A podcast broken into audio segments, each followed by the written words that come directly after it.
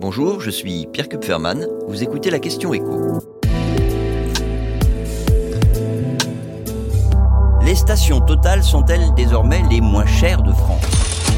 C'est ce jeudi que sont entrées en vigueur à la fois la nouvelle ristourne sur le carburant financée par l'État, 30 centimes au lieu de 18 centimes, et celle décidée par Total, 20 centimes de moins. Le prix moyen des carburants va donc beaucoup baisser cette semaine, avec des prix qu'on n'avait plus vus depuis très longtemps.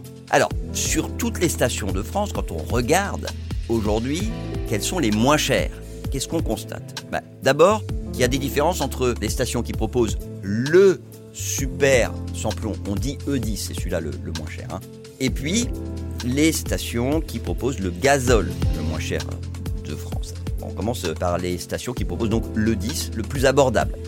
Vous avez en France, ce jeudi, 5 stations où le litre coûte entre 1,34€ et 1,36€. Toutes ces stations sont situées dans la moitié sud de la France. La moins chère, c'est à Nîmes. Eh ben, il se trouve que ce ne sont que des stations Total. Total qui d'ailleurs offre également les meilleurs prix dans les stations de la moitié nord, mais alors là avec euh, des tarifs qui tournent plutôt autour de 1,40€ le litre. En revanche, quand on regarde pour le gazole, c'est un peu différent, puisque on est déjà à des prix nettement supérieurs, mais ça c'est normal, hein, parce que avant même ces ristournes, le, le, gazole coûtait plus cher que le, super.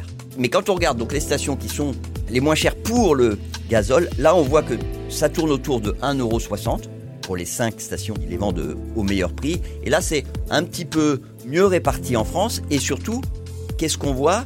Ben, C'est qu'il n'y a pas que des stations totales dans ces 5 stations offrant les meilleurs prix. Il y a aussi des stations-service de supermarchés, en l'espèce de stations-service d'intermarché et de match.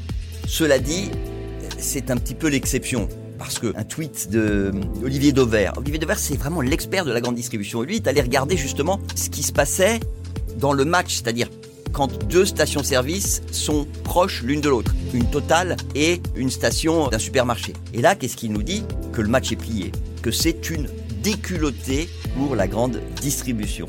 Et donc, bah, qu'est-ce que ça veut dire que pour les deux mois à venir, hein, parce que la, la de Total, elle, repassera à 10 centimes le 1er novembre, mais que pour les deux mois à venir, la plupart des super et des hypermarchés vont perdre un de leurs atouts. C'est quoi Qu'ils proposent le carburant le moins cher, c'est-à-dire un moyen de faire venir les automobilistes et donc des clients potentiels. On peut même dire que tout ça pourrait favoriser ceux de leurs concurrents qui, eux, n'ont pas de station-service, parce que ce n'est pas dans leur ADN, c'est-à-dire Lidl et Aldi. Lidl et Aldi, leur politique, c'est vraiment d'attirer les consommateurs pour leur petit prix.